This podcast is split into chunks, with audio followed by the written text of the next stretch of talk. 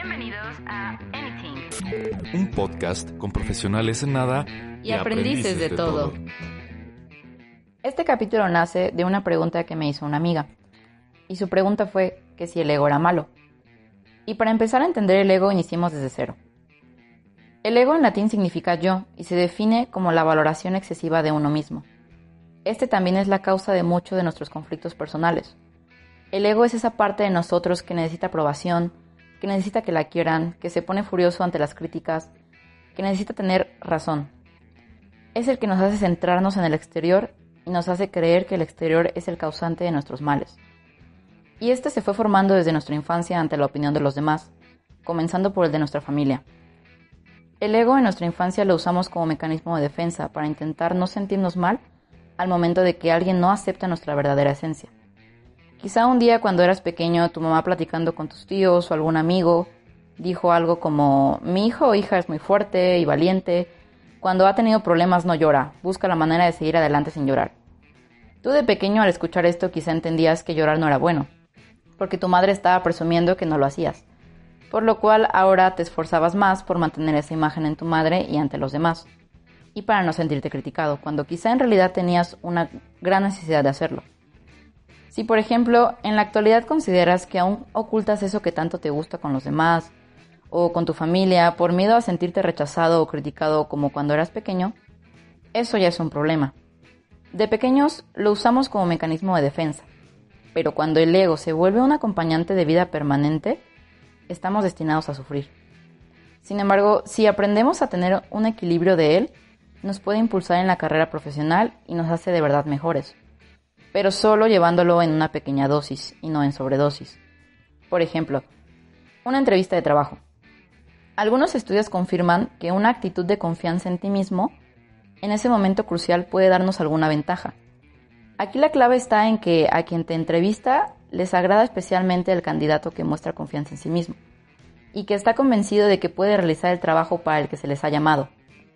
A los reclutadores nos gusta, y digo nos gusta porque ya he trabajado haciéndolo, nos gustan los candidatos con confianza en ellos mismos y que tengan una alta valoración de su propia capacidad de aportar. A diferencia de que actúen tímidos, con dificultad para comunicarse e inseguros, y ni hablar si la entrevista es para un puesto de líder.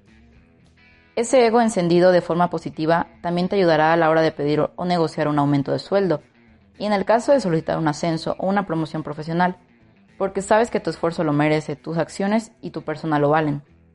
En lugar de quedarte esperando la oportunidad, decides dejar que tu ego te eche una mano y en este tipo de casos es cuando nuestro ego nos impulsa cosas positivas. Y tiene que ver con la autoconciencia de uno mismo. Es decir, en la, es la habilidad para detectar las propias capacidades y el impacto que éstas generan a tu alrededor. Algo de ego es bueno, pero nunca entendido como narcisismo, sino como una mejora en el autoestima y un equilibrio que a veces nos puede hacer pensar más en el bien ajeno que en el propio.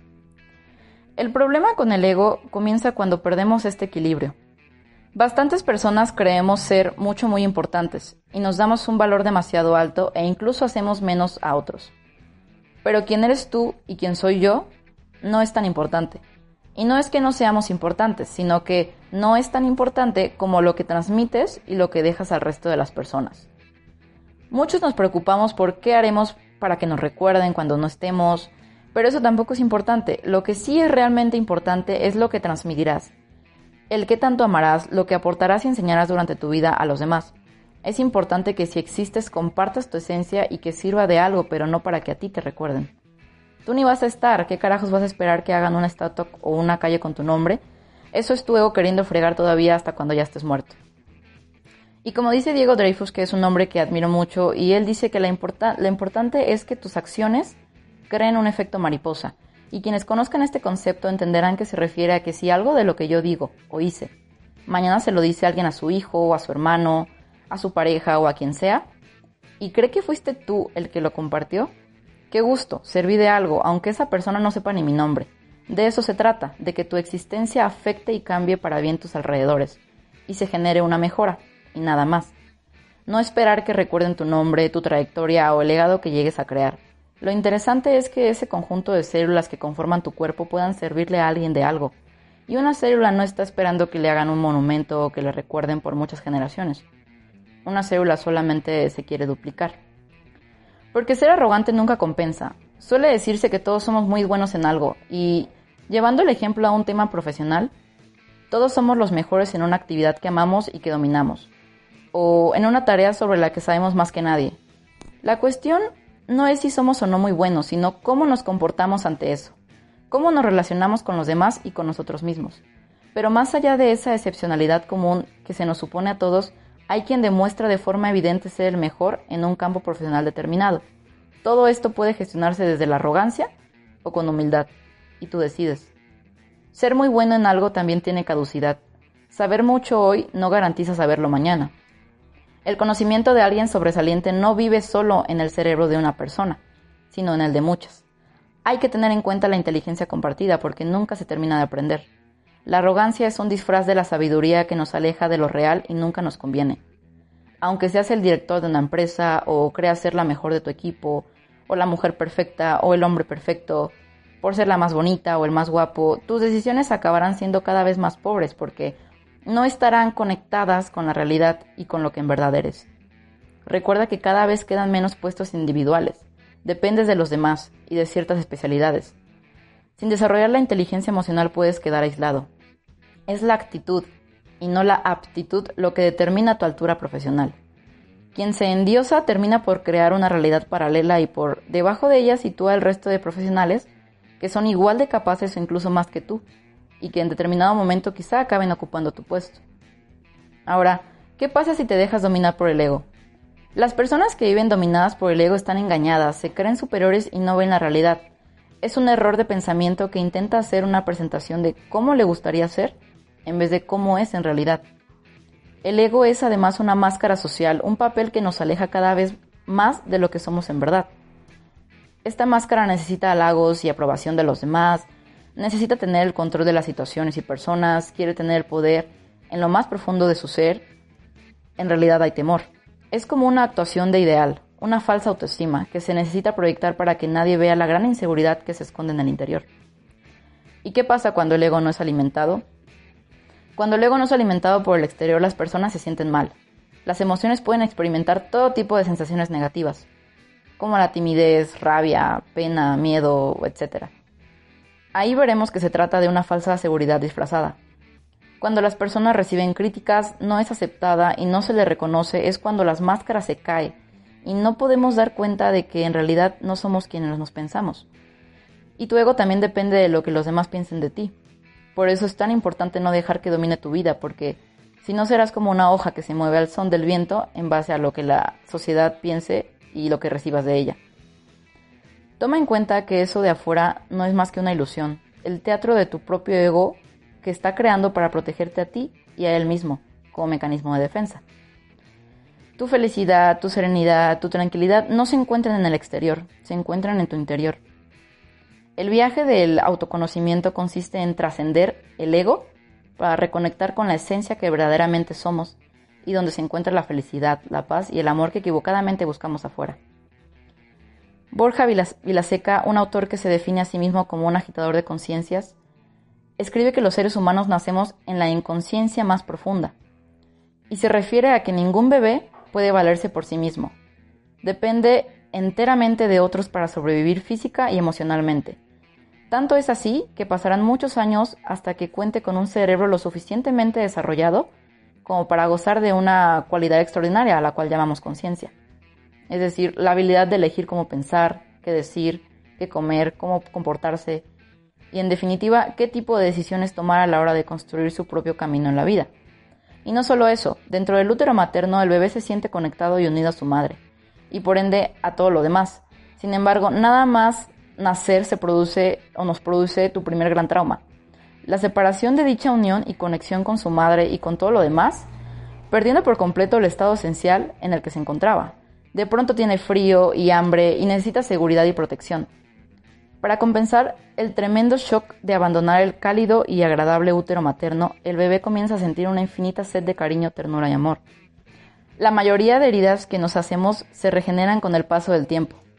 Curiosamente, el trauma generado por el parto es tan brutal que como recuerdo nos queda una cicatriz coloquialmente conocida como ombligo, la cual perdura en nuestro cuerpo para la eternidad. Parece como una señal que nos recuerda aquello que hemos perdido, o dicho de otra manera, aquello que necesitamos recuperar para volver al estado esencial de unión y conexión que en su día todos experimentamos. Sea como fuese, desde el primer día de nuestro nacimiento, cada uno de nosotros hemos ido perdiendo el contacto con nuestra esencia, también conocida como nuestro ser o nuestro yo verdadero. La esencia es el lugar en el que reside la felicidad, la paz interior y el amor, tres cualidades de nuestra auténtica naturaleza, las cuales no tienen ninguna causa externa, tan solo la conexión profunda con lo que verdaderamente somos. En la esencia también se encuentra nuestra vocación, nuestro talento y, en definitiva, el inmenso potencial que todos podemos desplegar al servicio de una vida útil, creativa y con sentido. Debido a nuestro complejo proceso de evolución psicológica, desde el día en que nacemos, nos vamos desconectando y enajenando de nuestra, de nuestra esencia, la cual queda sepultada durante nuestra infancia por el ego. Así es como perdemos a su vez el contacto con la felicidad, la paz interior y el amor que forma parte de nuestra verdadera naturaleza y como consecuencia empezamos a padecer una sensación de vacío e insatisfacción. Así, el ego nos lleva a construir un personaje con el que interactuar en el gran teatro de la sociedad. Y no solo está hecho de creencias erróneas, limitantes y falsedades acerca de quiénes verdaderamente somos. El ego también se asienta y se nutre en nuestro lado oscuro, nuestro miedo, nuestras inseguridades, carencias, complejos, frustraciones, traumas y heridas que venimos arrastrando a lo largo de nuestra vida. Pero por mucho que podamos sentirnos identificados con él, no somos nuestro ego. Ante todo porque el ego no es real, es una creación de nuestra mente tejida por medio de creencias y pensamientos.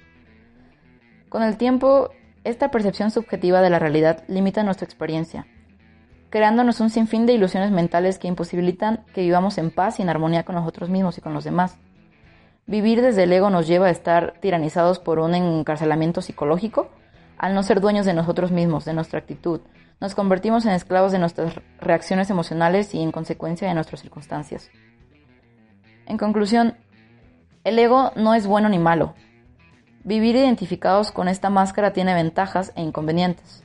Sin embargo, hay que estar agradecidos al ego por la ayuda que nos brindó a lo largo de nuestra infancia. Sin él, nos habría sido mucho más duro sobrevivir emocionalmente. A diferencia de nuestra esencia, el ego es nuestro instinto de supervivencia emocional. No en vano, el ego es la distorsión de nuestra esencia solo porque sí. El ego es como un escudo protector cuya función consiste en protegernos del abismo emocional que suponemos no poder valernos ni sobrevivir por nosotros mismos durante tantos años de nuestra vida, para adaptarnos al entorno social y económico en el que hemos nacido y nos hemos desarrollado. De ahí en fuera, que el ego sea necesario en todo nuestro proceso de desarrollo y durante toda nuestra vida es falso. Además, Gracias al sufrimiento provocado por nuestro ego, finalmente nos comprometemos con cuestionar el sistema de creencias que nos mantiene anclado a él, iniciando un camino de aprendizaje para reconectar con nuestra verdadera esencia. Y esto sucede el día que nos damos cuenta de que la compañía del ego nos quita más de lo que nos aporta. Ahora, el desidentificarse del ego no quiere decir librarse de él, sino integrarlo conscientemente en nuestro propio ser de lo que se trata es de conocer y comprender qué es lo que nos mueve a ser lo que somos para llegar a aceptarnos y por ende empezar a recorrer el camino hacia la integración. De ahí surge una comprensión profunda que nos permite vivir en armonía con nosotros mismos, con los demás y con la realidad de la que todos formamos parte. El ego y la esencia son como la oscuridad y la luz que conviven en una misma habitación. El interruptor que enciende y apaga cada uno de estos dos es nuestra conciencia. Cuanto más conscientes somos de, nosotros mismos, más luz hay en nuestra vida. Y cuanto más luz, más paz interior y más capacidad de comprender y aceptar los acontecimientos externos que ocurren en nuestra vida. Por el contrario, cuanto más inconscientes somos de nosotros mismos, más oscuridad hay en nuestra existencia. Y cuanta más oscuridad, más sufrimiento y menos capacidad de comprender y aceptar los acontecimientos externos. De ahora en adelante recuerda que no eres la charla que escuchas en tu cabeza, eres el ser que escucha esa charla. Tu esencia, tu ser real, tu verdadero tú, ese es el tú real, al que probablemente llevas años sin escuchar. Sal del piloto automático y empieza a reconocer qué parte de ti es ego y qué es esencia. Hemos llegado al final del tema del día de hoy. Te invito a seguirnos para que no te pierdas ningún capítulo y si no has escuchado los primeros dos, ingresa para conocerlos. En ellos hablamos de cómo evitar que te arrepientas de tus malas decisiones y los principales enemigos que nos impiden comenzar nuestras metas. Te espero la próxima semana. Sintonízanos la próxima semana y síguenos en nuestras redes sociales, Facebook e Instagram como AnythingMX, el espacio donde descubriremos juntos los temas de tu interés.